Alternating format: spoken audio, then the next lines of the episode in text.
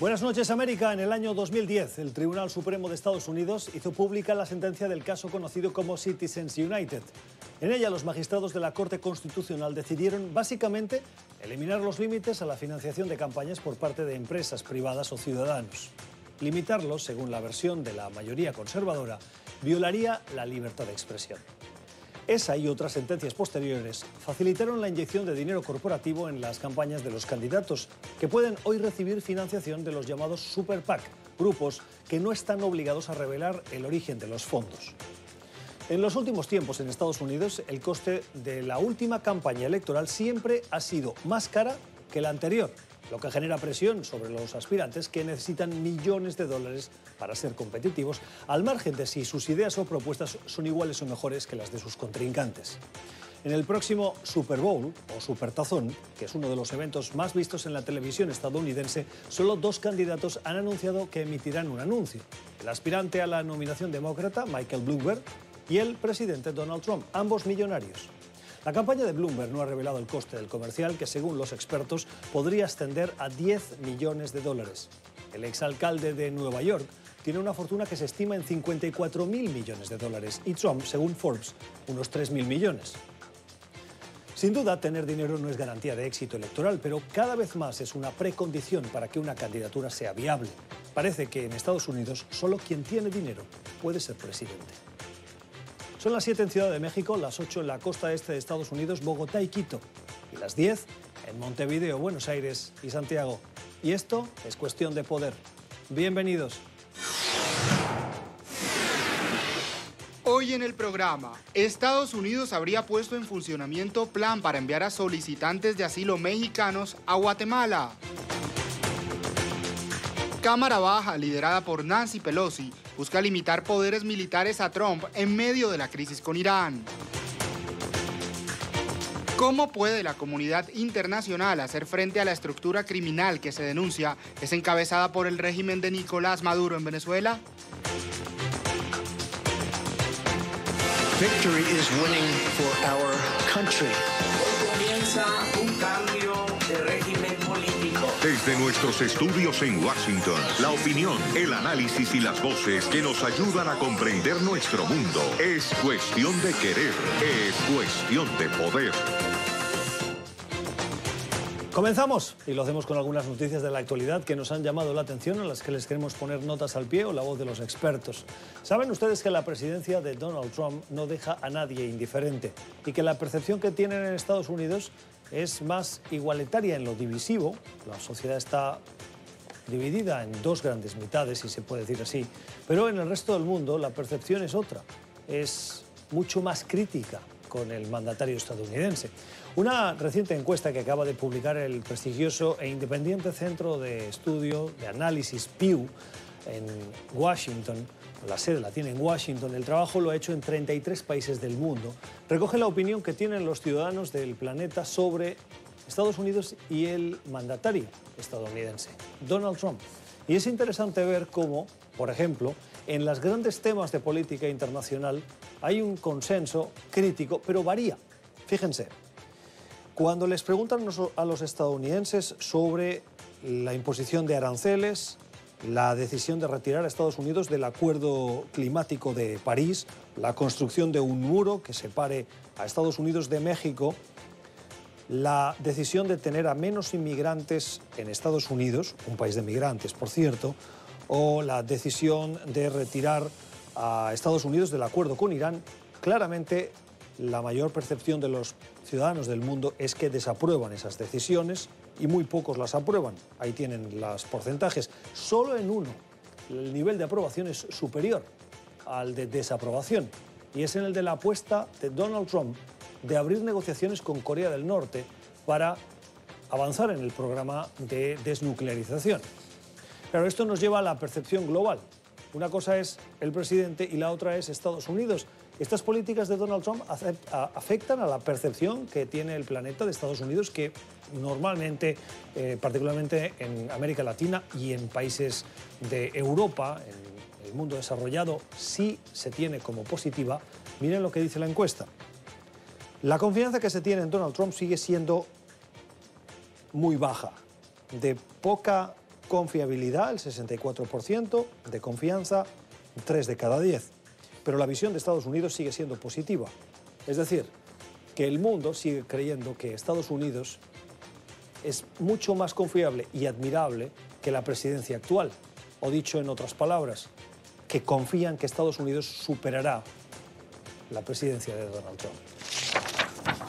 Y ya que hablábamos de noticias gráficas, unos datos muy llamativos. ¿Saben ustedes estas patinetas o patinetes, en función de cómo lo pronuncien ustedes o cómo lo digan ustedes, o los scooters en inglés, que se están popularizando ahora en algunos países de América Latina y que ya son comunes en muchas ciudades en Estados Unidos y también en Europa? En mi último viaje a España, por ejemplo, ya las vi en algunas de las principales ciudades del país. También están ahora, por ejemplo, en capitales latinoamericanas y crece. Parece que es un negocio muy rentable para las empresas que las están distribuyendo, pero parece que es un deporte de alto riesgo. Un estudio que acaba de publicarse en la revista Jamal Surgery y que responde a los datos de una investigación de la Universidad de California, San Francisco, pone diversos elementos sobre la mesa, pero hemos escogido solo dos datos para que vean que cuando se dispongan ustedes a optar por ese medio de transporte, lo tienen que hacer con cuidado. El primero, el estudio dice que entre el año 2014 y el 2018, es decir, en un periodo de cuatro años, que es cuando se comenzó a popularizar el uso de este transporte en ciudades estadounidenses, 40.000 huesos se rompieron por culpa de estos medios de transporte, de estas patinetas. Lesiones en la cabeza, cortes, contusiones, fueron tratados en muchas salas de emergencia de hospitales. Otros simplemente se desconocían porque no fueron reportados a centros sanitarios. El índice o la tasa de lesiones de este tipo de transportes en la población de Estados Unidos aumentó en ese mismo periodo de 6 por cada 100.000 habitantes a 19 por cada 100.000 habitantes. Casi tres veces más. Lo dicho, si opta por una de esas patinetas, hágalo con cuidado. Otras cuestiones de la actualidad. Hoy en Washington, aquí en la capital estadounidense, se ha llevado a cabo un evento para no olvidar una grave situación medioambiental que se está produciendo en Venezuela. El Centro de Pensamiento Atlantic Council ha llevado a cabo un panel de expertos, ha invitado a una serie de expertos, que por cierto ese evento contaba con el, apoyo de NTN24 como medio aliado. El evento llevaba por título Los orígenes de las actividades ilícitas de Nicolás Maduro. ¿Qué viene después de las recientes elecciones de este 5 de enero? En el evento participaban eh, voces como la de el, quien es considerado embajador de Juan Guaidó, del gobierno de Juan Guaidó aquí en Washington, Carlos Vecchio, o de analistas como eh, Américo de Gracia, el representante de Guaidó, comisionado frente a las Naciones Unidas, Miguel Pizarro, además de representantes demócratas y republicanos eh, en el Congreso de los Estados Unidos. Hablaban de la situación económica, de la corrupción, de la inflación y también de la minería ilegal en zonas remotas, particularmente de la Amazonía, que están haciendo que se destroce literalmente ese hábitat, esa zona medioambiental que tendría que estar protegida.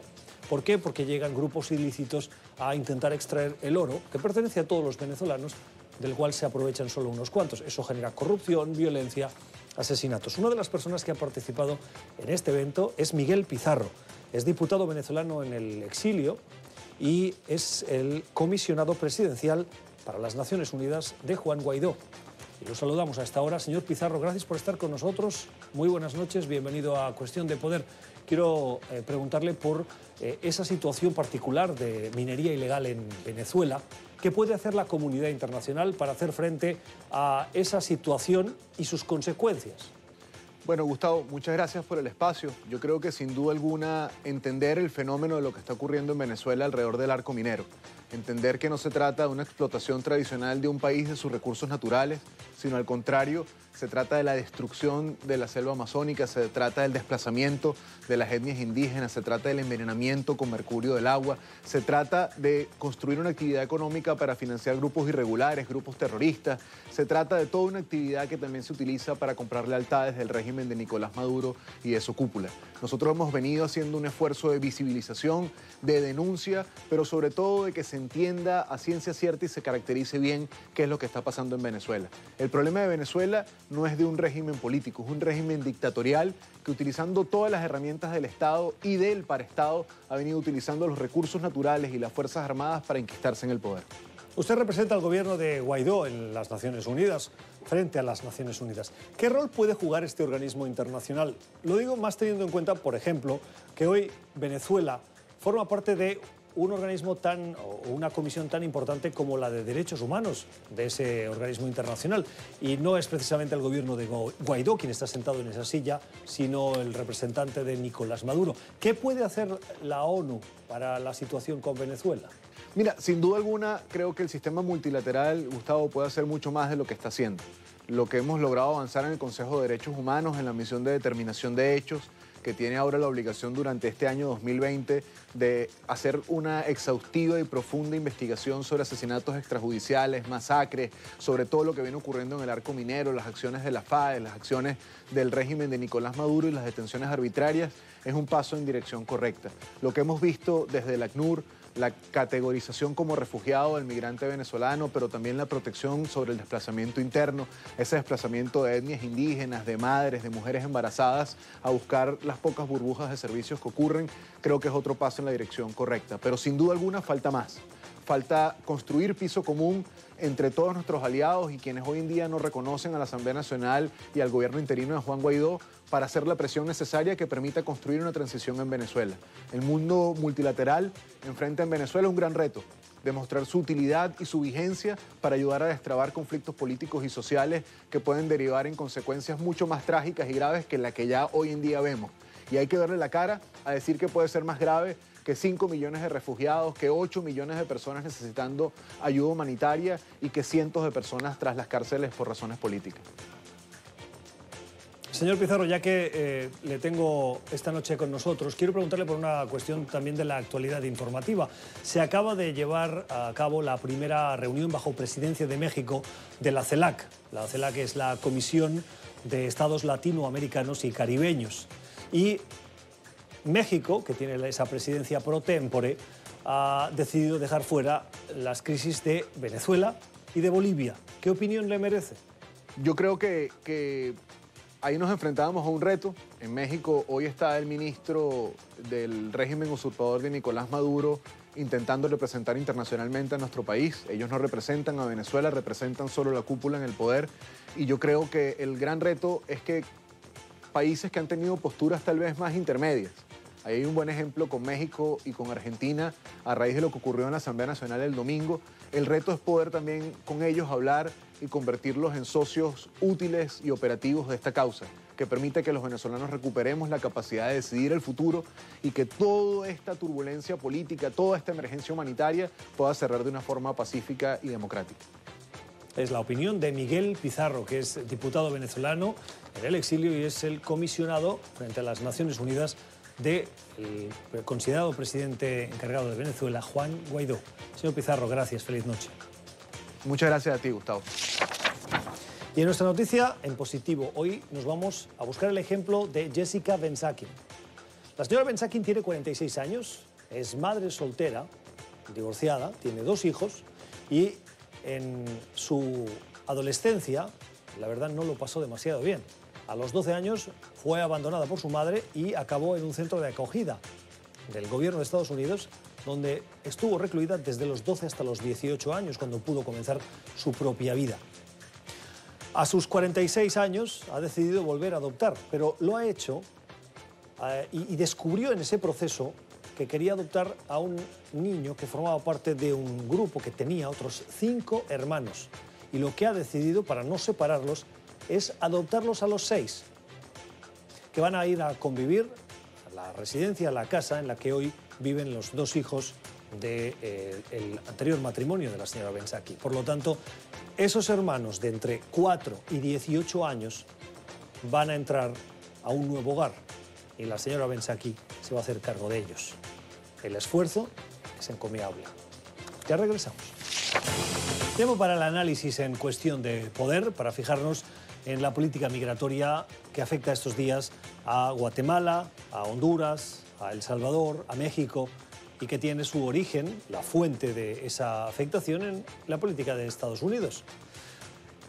La administración Trump firmó un acuerdo hace unas semanas, unos meses, con la administración de quien es hasta ahora, lo va a dejar de ser pronto, el presidente de Guatemala, Jimmy Morales.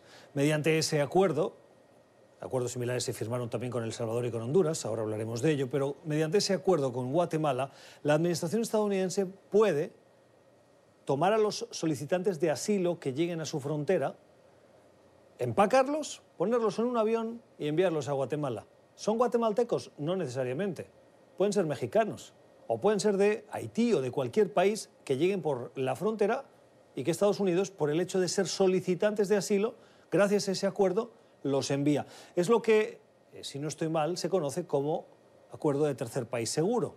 Es decir, enviarlos para que se esperen en su proceso fuera de las fronteras estadounidenses. Vamos a entrar en los detalles de, esto porque ha generado polémica en los últimos días. Primero porque en Guatemala no hay claridad o unidad nacional en torno a esa decisión. Segundo porque eh, no está claro que estén capacitados para recibir a esos eh, solicitantes de asilo, no tienen la infraestructura para garantizarles lo que las convenciones internacionales dicen, seguridad, eh, acceso a la infraestructura básica, etc. Tercero, porque México ha protestado, un comunicado ha dicho que no están de acuerdo que sus nacionales sean enviados a otro país y así un largo, un largo etcétera. Y este es un año electoral y por lo tanto la afectación, porque la respuesta de Estados Unidos no será la que podría esperarse de un gobierno a, frente a las críticas de otros, sino que es el estilo Trump. María Peña es periodista, es nicaragüense, lleva muchos años en Washington haciendo política migratoria y hoy trabaja en Telemundo Digital. María, ¿cómo estás? Muy buenas noches. Muy buenas noches. Mucho frío, además. Sí, mucho frío. Este, hoy es uno de los días más fríos que ha hecho en este invierno en Washington. Bueno, frío también el que sienten muchos al conocer detalles de estas políticas y estas decisiones migratorias. Quiero eh, empezar precisamente por esta, por la, la posibilidad que ahora Estados Unidos tiene de enviar esos solicitantes de asilo a Guatemala. ¿El acuerdo lo permite? ¿O es que Estados Unidos está presionando a Guatemala para que los acoja y lavarse las manos? Es que ahí para comenzar, eh, primero gracias por la invitación, para comenzar, este, ahí empiezan ya las discrepancias en, en torno a qué significa este acuerdo que firmaron. Este acuerdo lo firmaron en julio y recién se implementó en noviembre. El, la administración de Jimmy Morales, eh, incluso ayer el, próximo, el presidente Morales dijo muy en claro que ese acuerdo, según lo entendió él a la hora de firmarlo, ese acuerdo solo eh, eh, aplicaba a hondureños y salvadoreños. Hay algo muy turbio ahí de cómo fue que de repente en noviembre, ya con la implementación, el Departamento de Seguridad Nacional de Estados Unidos lo amplió para incluir a mexicanos. ¿Que son la mayoría de los solicitantes de asilo o no necesariamente? No, al contrario. O sea, a, ahora sí que ha habido un aumento en los cruces ilegales de, de mexicanos, pero eh, hasta, hasta hace muy poco y que sigue la tendencia, de hecho, eh, la mayoría de los que llegan a la frontera sur de Estados Unidos a pedir asilo son centroamericanos particularmente del, del Triángulo del Norte, eh, Guatemala, El Salvador y Honduras. Eh, ¿Qué ha pasado? Que tenemos una estrategia de la administración eh, Trump para restringir enormemente eh, la capacidad de los migrantes de solicitar asilo en Estados Unidos. ¿Y cómo lo ha hecho? Es una estrategia que la he, lo ha hecho, la ha hecho a, tres bandas. Primero, el programa Quédate en México, que obliga a los centroamericanos a esperar en México la resolución de sus casos. Segundo, tenemos las restricciones que implementó el año pasado para que ninguna persona que ha pasado por un tercer país pueda solicitar asilo en la frontera sur. Y la tercera pata de esta estrategia, el tercer pilar, son estos acuerdos migratorios, acuerdos de cooperación migratoria, porque no les quieren llamar eh, acuerdos de tercer país seguro, porque obviamente no lo son, Les llaman acuerdos de cooperación en los que El Salvador, Honduras y Guatemala se han comprometido con la administración a aceptar en su territorio a solicitantes de asilo. Pero cuando dices que no lo son es porque No lo son. en, en- en el papel, pero de facto la consecuencia sí acaba siendo casi casi un tercer país seguro. Claro, pero, pero eh, la retórica es importante porque Estados Unidos vio muchas críticas de la comunidad internacional de que cómo era posible que, que- declare países seguros a estos países de donde la gente está huyendo de la violencia.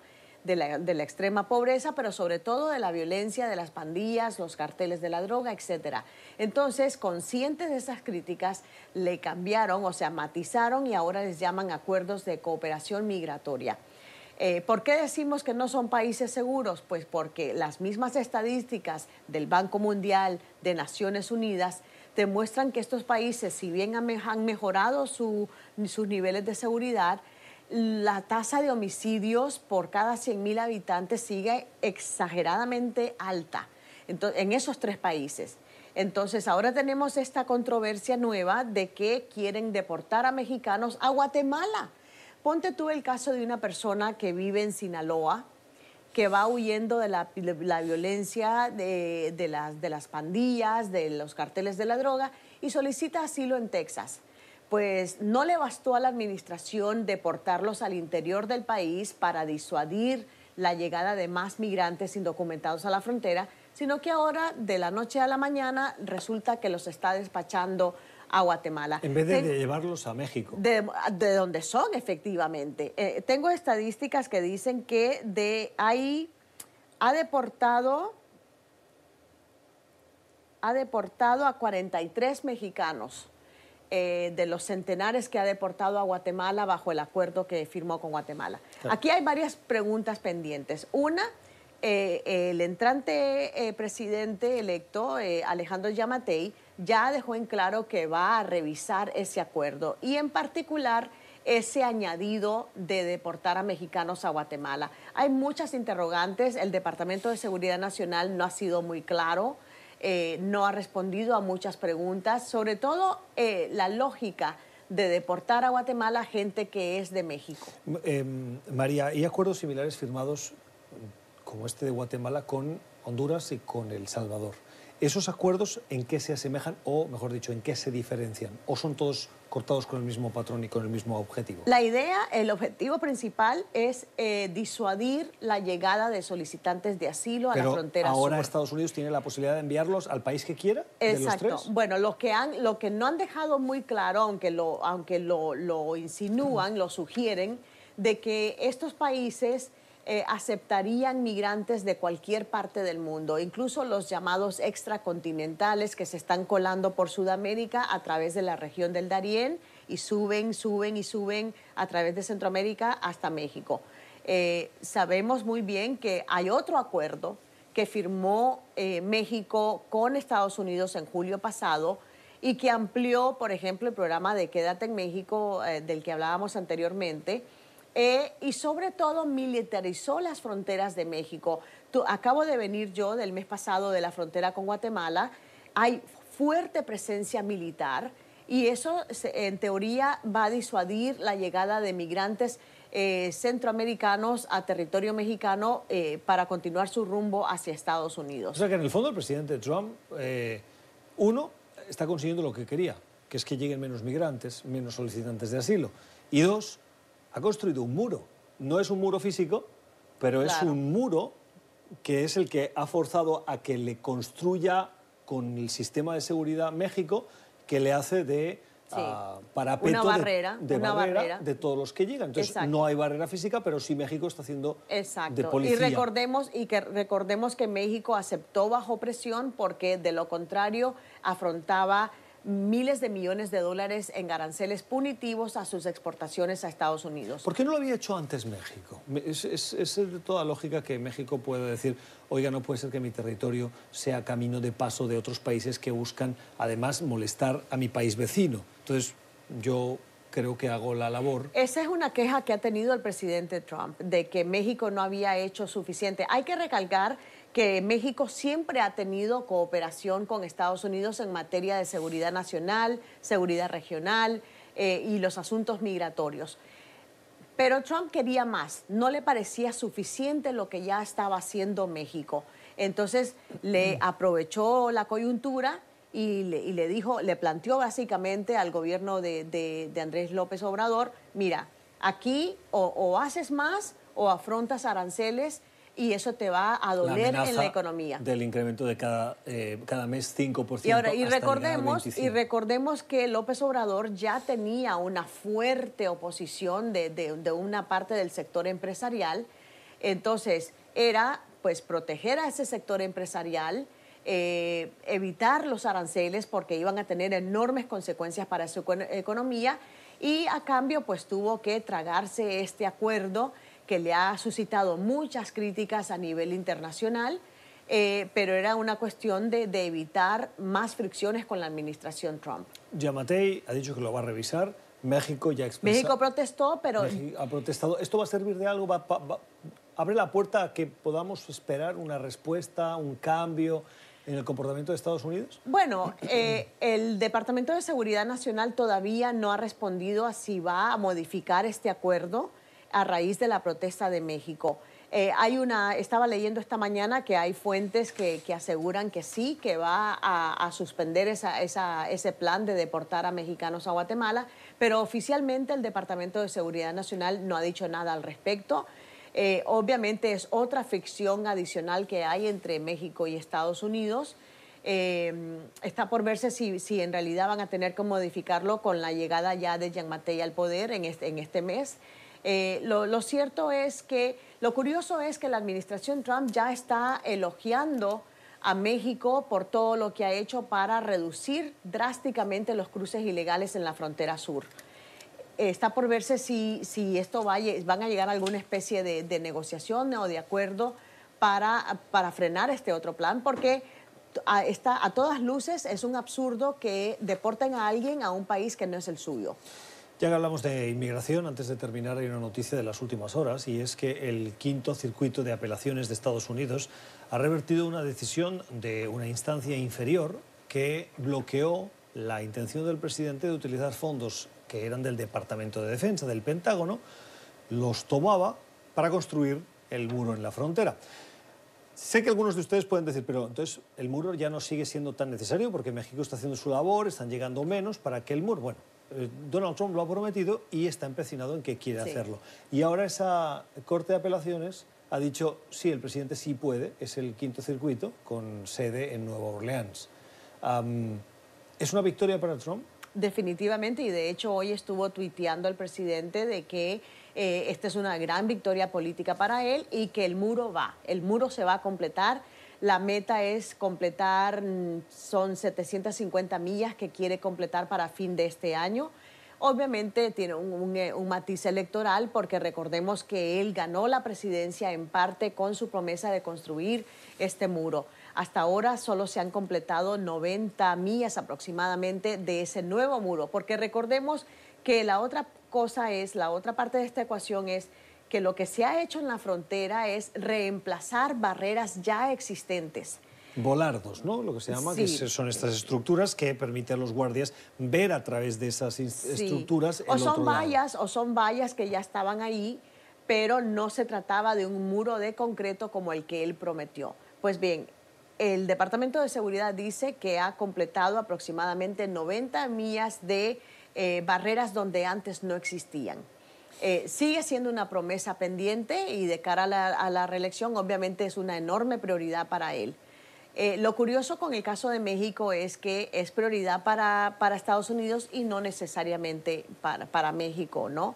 Eh, pues para México ahora mismo era resguardar a toda costa su economía, que está tan valiente. Entonces ahí vemos este momento coyuntural que hay de toda la política migratoria, no solo en Estados Unidos, sino en la región. Eh, lo que podemos esperar eh, a lo largo de este año, obviamente, serán más restricciones a la inmigración legal incluso y la batalla constante de la administración Trump de mantener en pie las restricciones al proceso de asilo. Lógicamente, eh, en la cuestión del muro hay que tener en cuenta que no es tan sencillo. Aunque tuviese el dinero o la plata el presidente, enfrenta retos como, por ejemplo, la orografía. Hay partes de la frontera que eh, son de un río, el río, el río Bravo. Eh, ¿Dónde se construye ese muro? No se puede construir al lado del, eh, de la llena del río, porque, entre otras cosas, el agua podría derribarlo. Si lo hace en el interior, la frontera de facto Bueno, hace un enorme daño al la- la ecosistema. dejaría, entre otras cosas. Y hay muchas tierras que son privadas. Y hay, una, de- hay varias demandas precisamente por eso, por eh, eh, las- los terrenos privados. Efectivamente. Entonces, no es tan sencillo como simplemente tener los fondos ni que los demócratas no quieran. Es que hay otras cuestiones que hay que considerar también. María, no tenemos más tiempo, pero gracias por haber estado esta noche Gracias con a nosotros. ti. María Peña, periodista, trabaja en Telemundo Digital. Esto es cuestión de poder. Si quiere volver a escuchar esta entrevista, hágalo en nuestro podcast, en Cuestión de Poder NTN24. Ya regresamos. Tiempo para el debate en cuestión de poder, para escuchar las opiniones de demócratas, republicanos, liberales, conservadores. Hoy, con los puntos de vista de quienes ya nos acompañan en este estudio. Con Yale Núñez, es la directora de medios hispanos del Comité Nacional Republicano. Señora Núñez, buenas noches, gracias por estar con nosotros. Siempre un placer, feliz de 2020. Feliz 2020. Y con Joanna Kelly. Joanna es ah, abogada, es experta en inmigración, es analista político. Joanna, ¿cómo estás? Muy bien, gracias. Muy Siempre noches. contenta de estar acá. Debate hoy en la Cámara de Representantes por iniciativa de Nancy Pelosi con el objetivo de eh, impulsar esa resolución que pretende limitarle los poderes al presidente Donald Trump para evitar un conflicto bélico.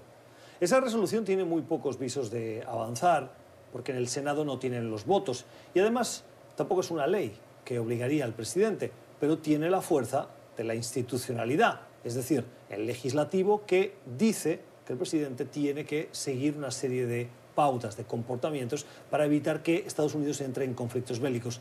En el fondo tiene una cierta inspiración constitucional, pero dadas las circunstancias, Pelosi cree que es necesario. ¿Qué opinas? Yo opino que la grandeza de esta nación está basada en nuestra constitución, en la separación de poderes, en que cada rama tenga el poder necesario para actuar cuando se debe de actuar. La rama ejecutiva, o sea, la rama del presidente, tiene que tener los poderes necesarios para poder responder en cuestiones de conflictos bélicos, como tú mencionas, en cuanto a lo que ha pasado, por ejemplo, con Irán. Estamos viendo que este país no- ni siquiera tiene el control de lo que está haciendo. Acaban de confirmar por parte del Pentágono que eh, hubo el derribo de este avión que cargaba pasajeros que no tienen absolutamente nada que ver, ese avión que iba hacia Ucrania. Eh, lamentablemente, aparentemente fue un error por parte de Irán el derribo de este, de este avión. Si estamos enfrentándonos a un país como este, ¿cómo es posible que los demócratas no puedan poner por un instante al menos sus conflictos y sus pareceres políticos y, su, y sus opiniones partidistas para estar del lado correcto, del lado de la patria, de los Estados Unidos? Bueno, si hablamos de la Constitución, es la Constitución eh, establece es que este poder de declarar la guerra la tiene el poder legislativo. Es, Es decir, el Congreso. eh, es decir, el Congreso. Lo que pasa es que obviamente después de, eh, del, del 9-11, del 2001, se generó este nuevo, eh, esta nueva regulación donde se le daba al Ejecutivo, al presidente, la autorización para actuar en casos de terrorismo. Entonces, obviamente, esto se ha venido utilizando para, para, para atacar diferentes actores armados y diferentes líderes terroristas. El problema que tenemos acá, yo creo que es la preocupación del, del Partido Demócrata e inclusive de algunos republicanos que salieron ayer ah, en los medios de comunicación a hablar después de la reunión eh, con, los, con el grupo de los ocho y con los líderes del Congreso, es que no existía, parece, parece ser que no, no existía o no existe pruebas suficientes para, para demostrar que había una, un ataque inminente, una amenaza inminente a- al, interés de Estados Unidos para abatir a un miembro del gobierno de un Estado. Porque si bien es cierto, obviamente tenía nexos con las milicias ah, de Irán y con grupos terroristas y atacó y, y en sus manos hay mucha sangre americana. También es cierto que desde el punto de vista diplomático y de políticas exteriores estamos hablando de un miembro de un gobierno, del Claro, Estado. aquí es importante tener en cuenta lo siguiente, y es que eh, toda nación, de acuerdo a la Carta de las Naciones. Unidas, su artículo 51, tiene el derecho a defenderse, eh, siempre y cuando exista una amenaza real, creíble, de una posible eh, acción en su contra. Una En este caso, el gobierno estadounidense actuó en defensa propia, como lo ha dicho hoy al Consejo de Seguridad, pero no ha presentado los argumentos y cuando se les preguntan, dicen es eh, cuestiones de seguridad nacional. De seguridad Bueno, pero es que ya, ya había la muerte de un contractor que le dicen estadounidense, ya fue un ataque de reposta, por decirlo de alguna Claro, manera. pero- pero una cosa es la respuesta y la otra pero la defensa hablando, personal. Estamos hablando de la muerte de una persona que no valía un centavo, porque Soleimani era un terrorista, una persona que había cometido actos terroristas, una persona la cual estuvo involucrada en el ataque a nuestra embajada en Irak. Y se sabía perfectamente por fuentes oficiales, esto ya confirmado, que estaba planeando otros ataques contra estadounidenses. Pero es Estados Unidos quien tiene que juzgar o tiene que ser el sistema judicial que lo juzgue.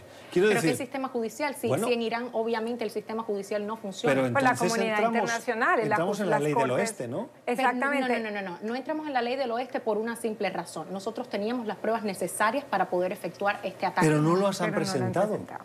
¿Qué, prueba, qué, qué más prueba que las acciones anteriores de Soleimani? ¿Por Se ha sacado, se ha sacado me- del juego a Bueno. una pieza crucial del terrorismo. Pero es que el tema, el tema, Yali, y yo creo que en este momento lo, lo importante y lo crucial era poder determinar si realmente habían razones en este momento para abatir al general. ¿Por qué? Porque lo que dice exactamente la regulación es que tiene que demostrarse, como lo decían el, el artículo, como mencionaba el artículo 51, es que tiene que demostrarse y tiene que haber pruebas suficientes, perdón, de un ataque inminente, o sea, ¿qué va a suceder? Si es cierto que hubo actos anteriores terroristas, pero lo, lo han habido por, por muchísimos años atrás. Y dos presidentes, tanto Obama como la administración de Bush, se habían negado tomar esta decisión de abatirlo, de asesinarlo.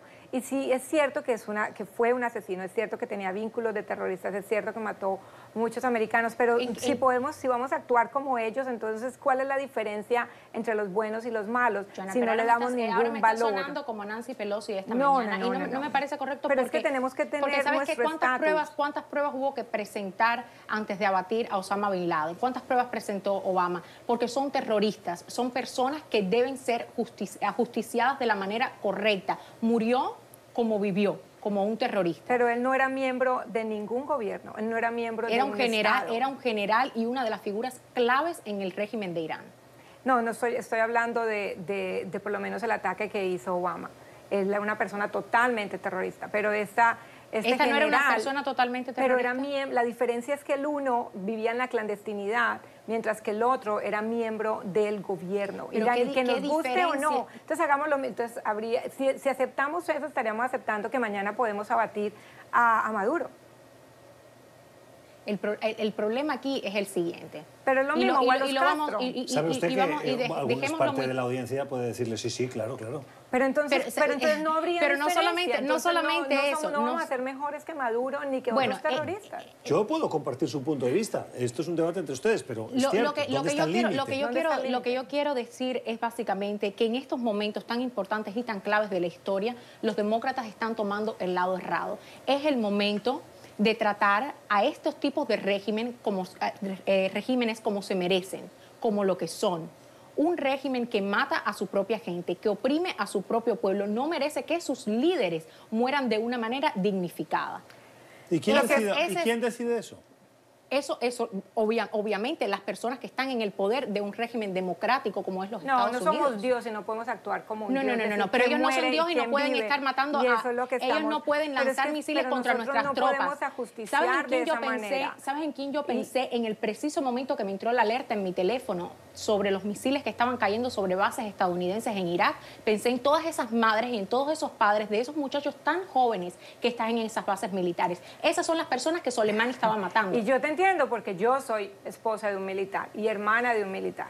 Y que en cualquier momento pueden ser llamadas a la guerra. Así que créeme que entiendo y esa angustia, ese dolor. Mi esposo ha estado dos veces en la guerra y no vale la pena. Y mientras nuestro deber como partido, em- como, como una sociedad democrática y estable y civil y humanitaria es que evitemos ir a la guerra lo que más podamos. And then, luego finalmente algo que es importante es por qué ahora esta decisión.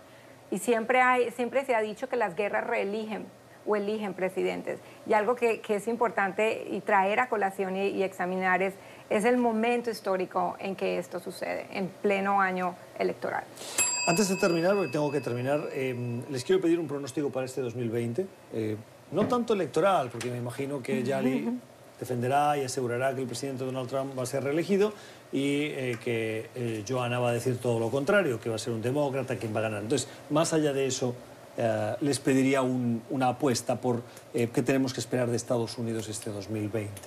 Bueno, primero que nada, que, eh, que el mercado se mantenga como está, que la economía continúe de la manera eh, como ha estado en ascenso completo y que significativamente el mercado nos ha visto fuertemente a- eh, eh, afligido o afectado durante este, esto que ha pasado con Irán. Entonces esperemos que nuestra economía continúe creciendo porque en el progreso de nuestra economía está nuestro progreso como nación.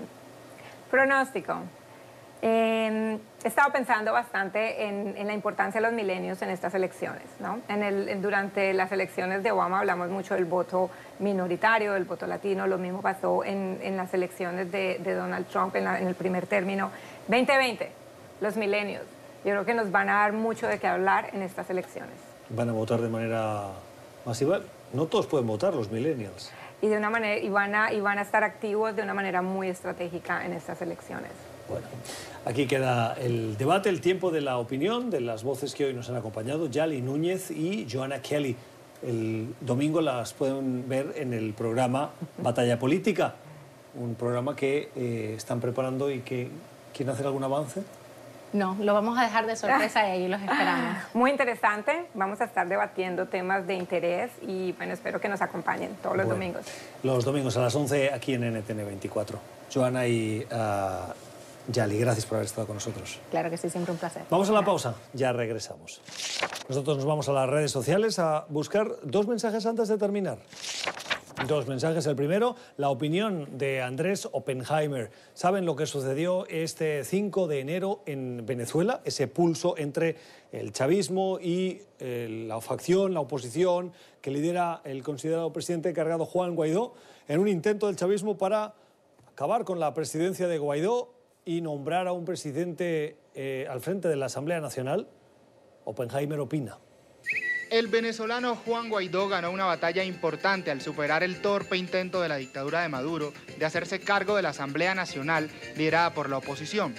Pero para mantener su impulso, Guaidó tendrá que ir a la ofensiva.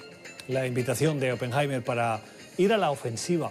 Y un segundo mensaje, una lista, la de la OCDE sobre los países más educados ese 2019. Miren cuántos hay de América Latina. Países más educados 2019. Canadá, Japón, Israel, Corea del Sur, Reino Unido, Estados Unidos, Australia, Finlandia, Noruega, Luxemburgo. Ni un solo país latinoamericano. Mucho trabajo por hacer. Y tienen que tomar nota el sector privado y también los gobiernos. En 2020 tenemos ya tareas pendientes. Así terminamos. Gracias por la generosidad de su tiempo. Esperemos que hayan aprendido, como lo hemos hecho nosotros, de nuestros invitados. Que tengan una feliz noche.